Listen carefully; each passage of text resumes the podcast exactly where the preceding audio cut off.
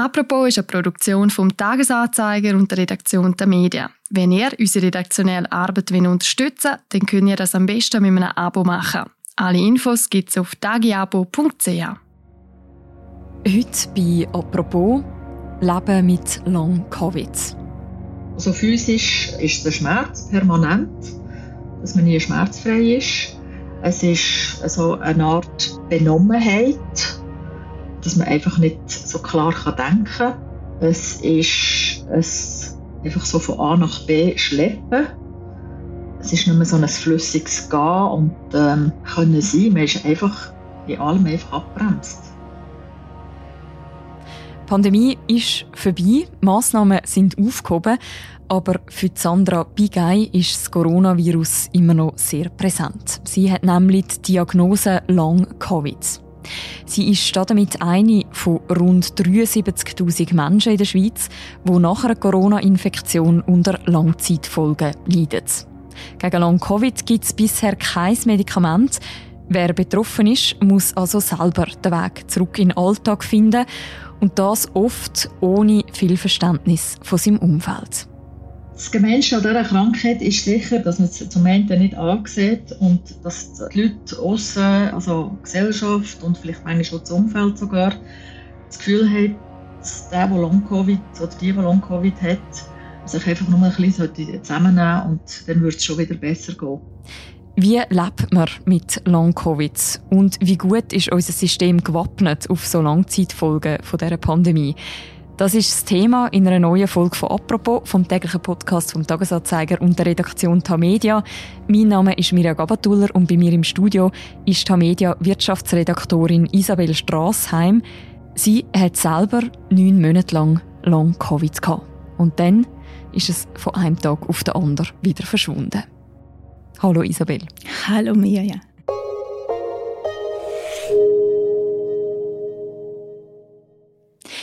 Isabel, wie würdest du Long-Covid jemandem beschreiben, der noch nie von dem gehört hat?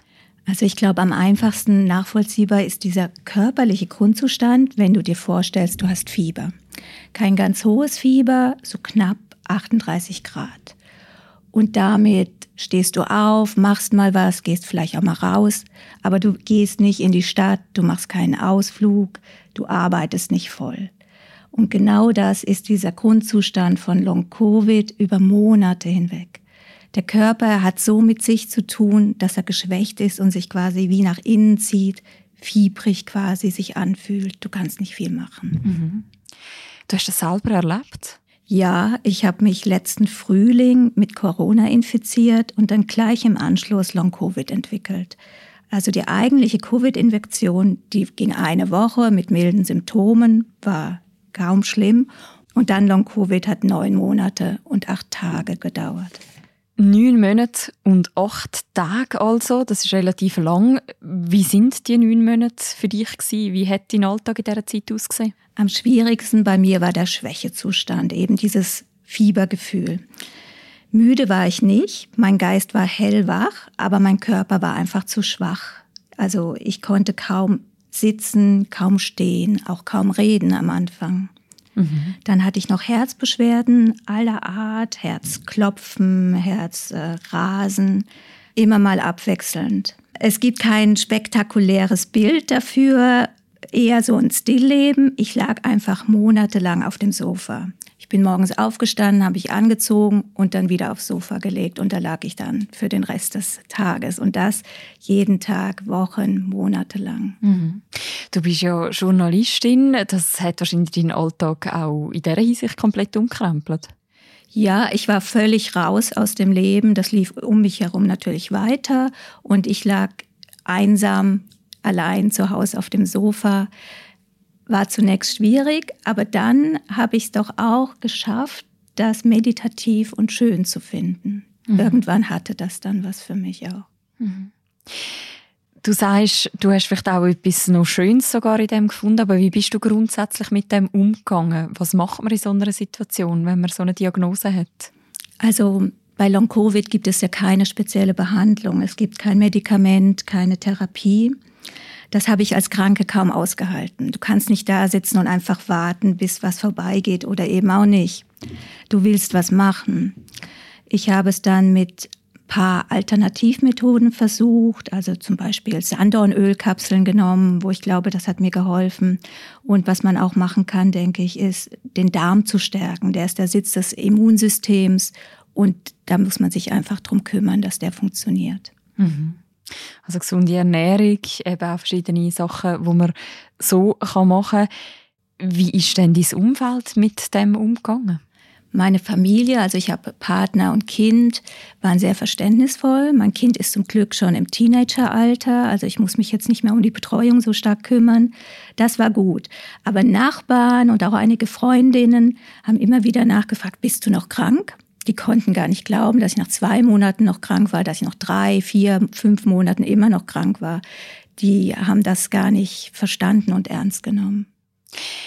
Du hast das Ganze auch in einem Text festgehalten, deine Erfahrung mit Long Covid. Den können wir natürlich auch noch verlinken im Beschreibung zu dieser Episode. Du hast es vorher schon gesagt, neun Monate und acht Tage später kommt plötzlich der Tag. Was passiert an dem Tag? Du lachst schon, wenn du an den zurückdenkst. Ja, genau.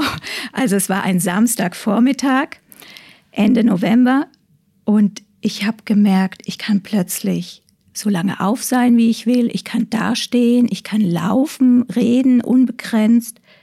Und äh, das war zum ersten Mal eben nach dieser langen Zeit, dass das ging.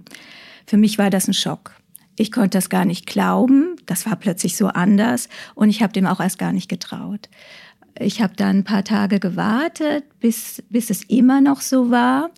Und dann konnte ich es erst annehmen und dann konnte ich mich auch erst freuen. Mhm. Also es war mit Verzögerung wirklich, ja.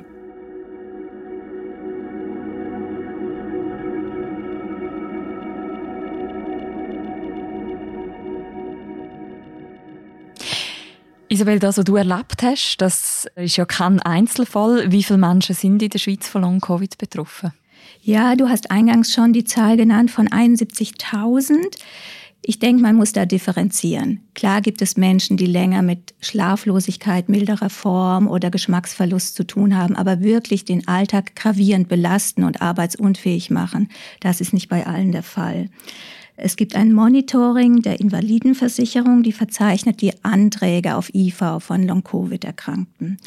Und im letzten Jahr, 2022, waren das 1904 Personen. Im Vorjahr waren es 1777.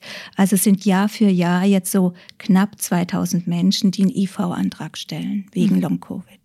Du tönst es jetzt schon an, es ist ein rechtes Spektrum an verschiedenen Symptomen oder Langzeitfolgen, die man haben kann. Aber gibt es so etwas wie ein Muster, was auf jeden Fall zu einer Long-Covid-Erkrankung dazugehört? Also es gibt insgesamt rund 200 Symptome. Da sind leichtere Sachen dabei, wie vielleicht eben der Geschmacksverlust oder Schlaflosigkeit, wenn sie nicht so stark auftritt. Aber es sind auch wirklich einschränkende Dinge dabei, die dann zu einer IV auch führen können. Dazu gehört die Schwäche, die gibt es relativ oft, wie von mir geschildert eben, dieser latente Fieberzustand. Dann geht diese Schwäche oft einher mit Konzentrationsstörungen, Brain Fog, Nebel im Kopf. Und was auch noch sehr beschränkend sein kann, ist Kurzatmigkeit. Gibt es Menschen, die besonders anfällig sind zum Long-Covid bekommen? Es kann alle treffen. Du weißt es vorher nicht.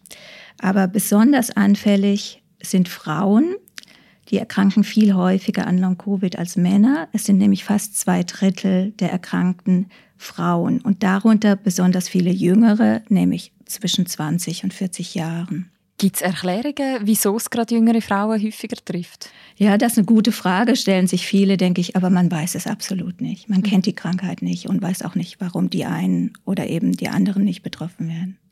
Während Corona ist immer das Thema geimpft, nicht geimpft ein grosses Thema gewesen. Macht das einen Unterschied bezüglich Long-Covid? Ja, es gibt Studien dazu. Und zwar, die zeigen, dass die Impfung das Risiko für Long-Covid senkt. Ziemlich deutlich, nämlich um die Hälfte. Mhm. Ich selbst muss dazu aber sagen, ich war dreimal geimpft, gerade frisch geboostert und habe es trotzdem bekommen. Man kann also nicht richtig sagen, wer das bekommt. Man kann nicht richtig sagen, wie heftig es jemand trifft. Wie kann man denn als Ärztin oder als Arzt überhaupt Long-Covid diagnostizieren? Ja, das ist auch schwierig. Man kann es nicht direkt diagnostizieren, sondern eben nur auf Umwegen. Wenn du am Herzen Beschwerden hast, dann wirst du erstmal am Herzen untersucht, ob da irgendein Fehler, eine Krankheit sich entwickelt hat. Und wenn nichts physisch feststellbar ist, wie bei mir es eben auch der Fall war, dann schließen die Ärzte auf Long-Covid. Und so ist es auch bei allen anderen Symptomen. Du kannst es nicht, es gibt keinen wie es einen Covid-Test gibt, so gibt es keinen Long-Covid-Test. Am Anfang von Long-Covid, der Name sagt es schon, steht natürlich eine Corona-Erkrankung. Aber was weiß man darüber, was denn hinter der Krankheit steckt? Also gibt es in der Medizin Erklärungen, wieso jemand Long-Covid bekommt?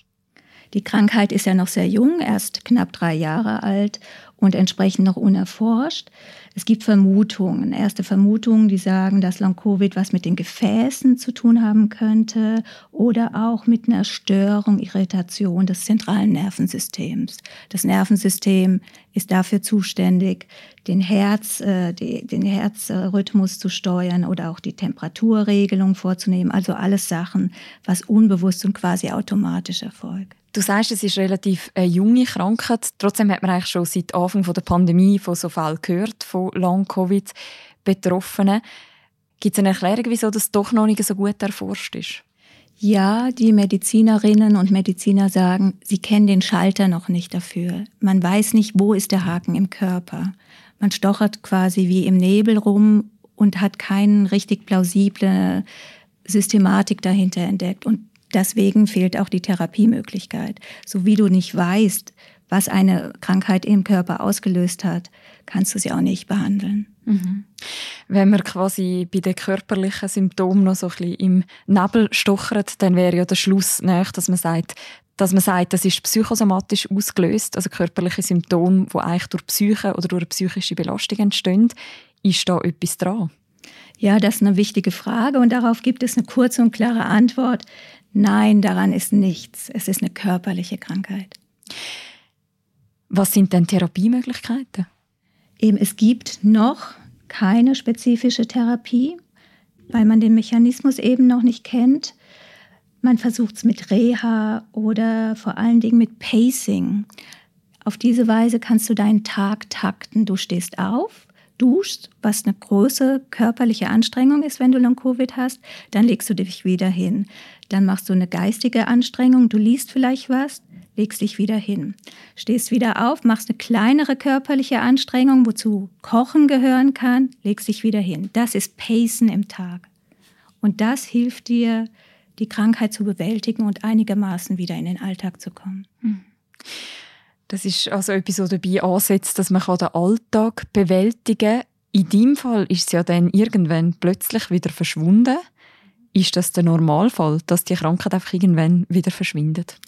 Normalfall weiß ich nicht, aber bei rund 60 Prozent der Erkrankten ist es so, dass sie nach einem Jahr genesen. Das zeigt eine Studie vom Berner Inselspital. Aber es gibt natürlich auch Kranke, die noch nicht genesen sind, auch nach zwei oder vielleicht jetzt schon drei Jahren nicht. Man weiß nicht, wie lange die Krankheit geht. Mein Name ist Sandra Bigay, ich bin 54 und ich bin im März 2020 an Corona erkrankt, also in der ersten Welle und bin dann gerade anschließend mit Long Covid betroffen gewesen. Eine von diesen Personen, die Long Covid noch nicht weg ist, auch nach längerer Zeit, das ist Sandra Bigay. Wer ist sie? Ich habe sie porträtiert und zwar wenige Wochen bevor ich selbst an Long Covid erkrankt bin. Wir hatten keinen Kontakt mehr. Ich habe immer mal wieder während meiner eigenen Erkrankung an sie gedacht, mich aber nicht bei ihr gemeldet, obwohl ich das mal vorhatte und freue mich jetzt, dass es auf diesem Weg der Kontakt wieder da ist. Du hast also porträtiert vor deiner eigenen Erkrankung. Was ist Ihre Geschichte? Was hast du damals geschrieben in diesem Porträt? Sie hatte einen Bürojob und konnte den eben wegen Long-Covid lange, lange nicht machen. Dann ist sie wieder, hat wieder angefangen zu arbeiten, aber mit einem Mini-Pensum. Und darum ging es, wie sie zurückkehrt in ihr Büro und da schon vom Telefon klingeln nervös wird, weil das eben zu stark, zu viel ist für den geschwächten Körper. Mhm. Das war für mich eine sehr beeindruckende Geschichte. Mhm.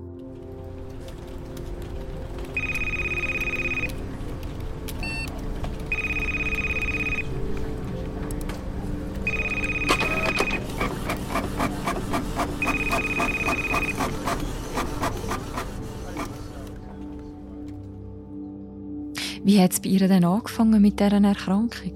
Sie hat sich sehr früh schon infiziert mit Covid, nämlich im März 2020, am Beginn der Pandemie. Sie hat das gemerkt, dass sie Covid hat am Geschmacksverlust. Als ich an einem Abend am Kochen war und am Radio gerade eine Sendung ist gelaufen über eine Pflegerin, die wieder in den Beruf eingestiegen ist und sie hat erzählt, wie es bei ihr angefangen hat. Und sie hat gesagt, sie hätte als erstes Geschmacksverlust gehabt. Und ich habe in dem Moment einen Löffel ins Maul genommen mit einer Tomatensauce, die ich am Abschmecken war. Und realisiere gleichzeitig, dass ich gar nicht merke, was ich eigentlich im Maul habe. Und dort hat es Klick gemacht. Und dann gedacht, irgendwann während der Erkrankung, ja, das geht doch bald vorbei, das geht bald vorbei. Ging es aber nicht und wurde dann zu Long-Covid. Ich habe immer noch so gekränkelt und, und habe mich nicht erholt gefühlt. Und äh, es hat mir alles wehgetan. Lange habe ich es auf das geschoben, dass ich eben lang gelegen bin und äh, dachte, das ergibt sich dann. Und im Prinzip ist es fast nahtlos äh, von der Covid-Erkrankung zum Long-Covid-Status übergegangen. Nur hat man es einfach lang nicht gemerkt oder einfach lange nicht gewusst, um was es sich handelt. Sie hat dir auch erzählt, was ihre Symptome sind. Also physisch ist der Schmerz permanent, dass man nie schmerzfrei ist. Es ist also eine Art Benommenheit, dass man einfach nicht so klar denken kann. Es ist ein einfach so von A nach B schleppen es ist nicht mehr so ein flüssiges Gehen und ähm, können sein. Man ist einfach in allem einfach abbremst. Abbremst, ein bisschen benommen. Das klingt sehr ähnlich wie das, was du am Anfang erzählt hast. Was hat es jetzt bei Sandra Bigay für Auswirkungen auf ihr Leben? Es hat sie total aus dem Alltag und aus der Berufswelt rausgeworfen. Kaum noch was, war was möglich, alles sehr eingeschränkt und spontan ging bei ihr gar nichts mehr zu machen. Ich muss alles planen. Ich weiß, ich habe morgen ca. 60 Prozent von meinem Akku zur Verfügung und das muss für vom Morgen aufstehen, über Duschen, über das Morgenessen, über ins Geschäft fahren, über dreieinhalb Stunden im Büro sein, dann wieder heimkommen und noch den Nachmittag und den Abend irgendwie noch bestreiten muss das länger. Und das heisst, dass ich einfach heute nicht mehr irgendwie einfach kann sagen ah, lass uns doch am Nachmittag das machen oder morgen machen wir das. Das ist einfach jeweils eine Planung, vor und nach einem Ereignis eigentlich. Wie hat Ihr Umfeld auf die Erkrankung reagiert? Die Krankheit ist ja unsichtbar und das ist das Problem für alle, denke ich. Auch bei ihr, bei Frau Bigay war es so, dass jeder gefragt hat, ja, wieso geht's nicht gut? Man merkt doch gar nichts, siehst normal aus, so wie bei mir das auch war. Eben, man muss sich immer rechtfertigen, man muss sich erklären, nein, ich habe Long Covid, ich habe es immer noch, ja, es ist so. Ja, man muss ständig dafür werben, obwohl man selber keine Kraft hat. Das Gemeinste an dieser Krankheit ist sicher, dass man es zum einen nicht ansieht und dass die Leute außen, also Gesellschaft und vielleicht manchmal auch das Umfeld sogar, das Gefühl haben, dass der, der Long-Covid oder die, die Long-Covid hat, sich einfach nur ein bisschen zusammennehmen und dann wird es schon wieder besser gehen. Ich weiss, es ist absolut keine Motivationsfrage, sondern es ist einfach wirklich der Körper, der nicht mitmacht oder einfach sehr begrenzt mitmacht und dann plötzlich streikt.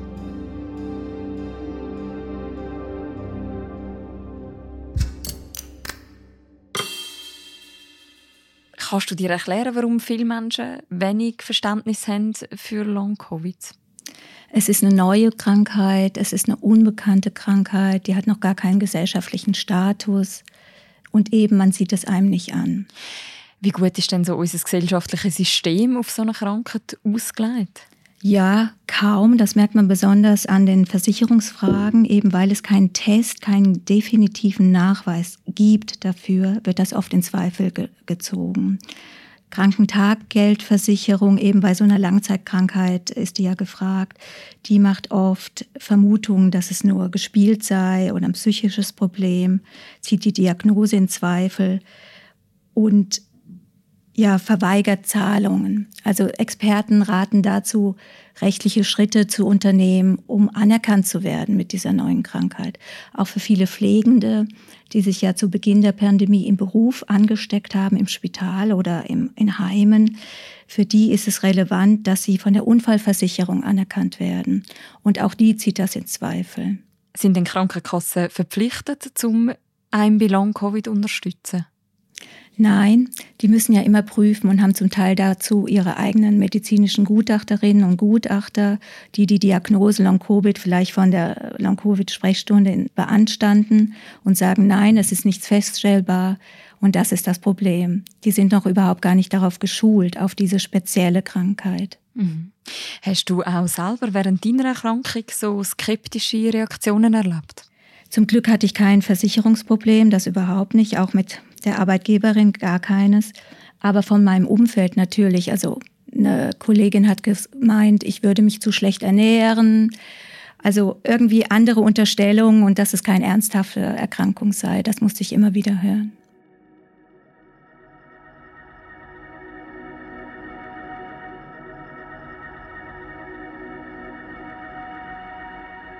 Auch Sandra Bigay, die immer noch unter Long-Covid leidet, hat dir von ähnlichen Erlebnissen erzählt. Gleichzeitig hat auch sie erzählt, dass es auch bei ihr Moment gäbe, wo sie auch das Positive sehen oder auch Hoffnung haben, dass es wieder anders kommt.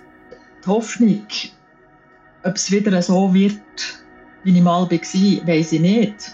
Ankerum sagen immer, okay, das ist vielleicht auch gut, wenn ich nicht mehr so permanent unter Strom stand, wie ich es vorher war.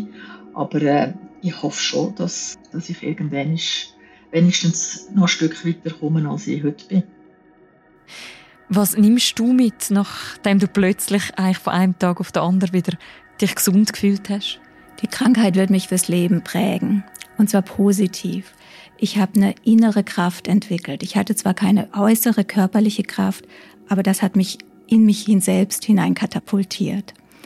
Und eine Ärztin hat mir mal gesagt, sie werden, wenn sie die Krankheit überstanden haben, nie mehr Stress haben.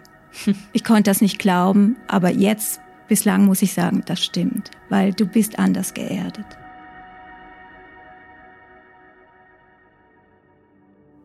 Dann hoffe ich für dich, dass es natürlich auch so anhaltet. Danke vielmals, Isabel, für das Gespräch. Ja, danke dir für die guten Fragen. Wenn man Isabel Strassheim ihren Bericht über ihre Long-Covid-Erkrankung noch möchte nachlesen und auch das Porträt von der Sandra Bigay, beides findet man bei uns auch noch im Episodenbeschreib verlinkt. Und wenn man noch kein Tagi-Abo oder kein Abo von einem anderen Tamedia-Titel hat, dann kann man den Tagi auch zwei Monate lang als Podcast-Hörerin oder Hörer gratis lesen. Das über tagiabo.ch. Und das ist es die heutige Folge vom Podcast «Apropos». Die nächste Folge von uns, die hören ihr morgen wieder. Bis dann, macht's gut. Ciao miteinander.